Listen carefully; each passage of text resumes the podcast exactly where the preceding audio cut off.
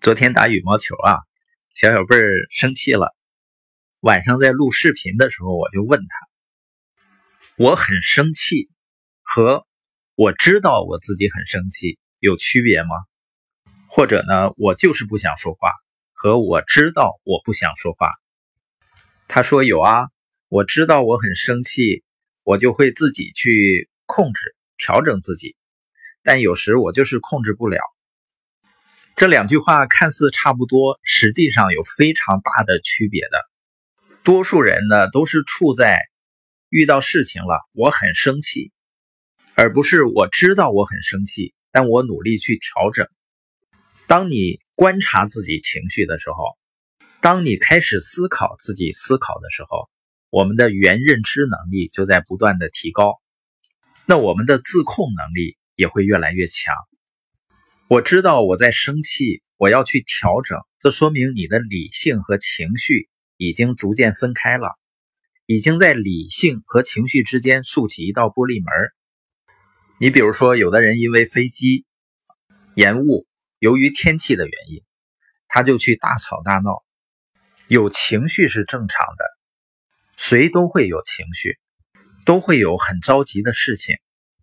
但是也有的人呢，他不去吵，为什么呢？因为他知道吵是没有用的，这就是区别。原认知能力强的人呢，他会观察自己的情绪。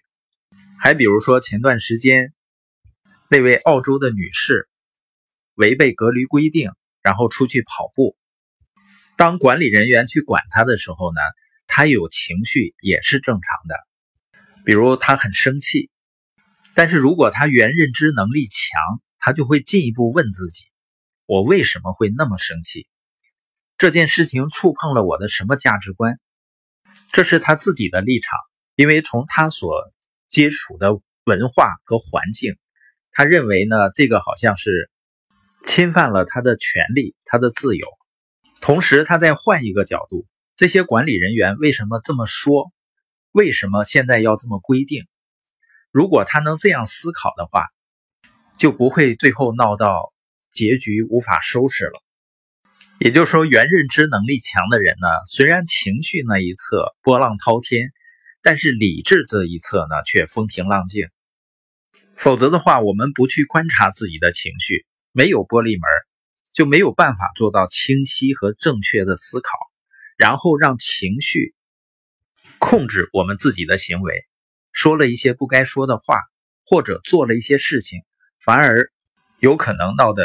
不可收拾，而当我们能够控制自己的时候，这种感觉就非常好。比如说飞机晚点了，虽然你有很着急的事情，但你仍然能够心平气和的去看看书。所以一旦你做了自己大脑的主人，你就会发现自己过去浪费了多少时间在不必要的情绪消耗上。